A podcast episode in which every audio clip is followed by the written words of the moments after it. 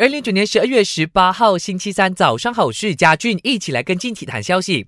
英联赛杯重燃战火，利物浦 out。在今早的八强赛中，客场作战的利物浦全场哑火，九十分钟内惨遭对手连进五球，还为对方送上乌龙大礼，最终零比五惨败在阿斯顿维拉脚下，眼睁睁让出了四强席位。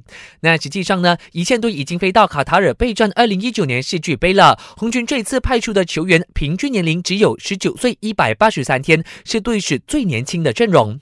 说到这一场世界杯，利物浦在半决赛的对手是墨西哥球队蒙特雷。主帅克洛普就证实，中场维纳尔杜姆来不及走出伤病，还得继续养伤。明天的比赛不会看到他的身影。少了维纳尔杜姆，利物浦能否拿下胜利呢？凌晨一点二十分，记得留守 H 频道八三二。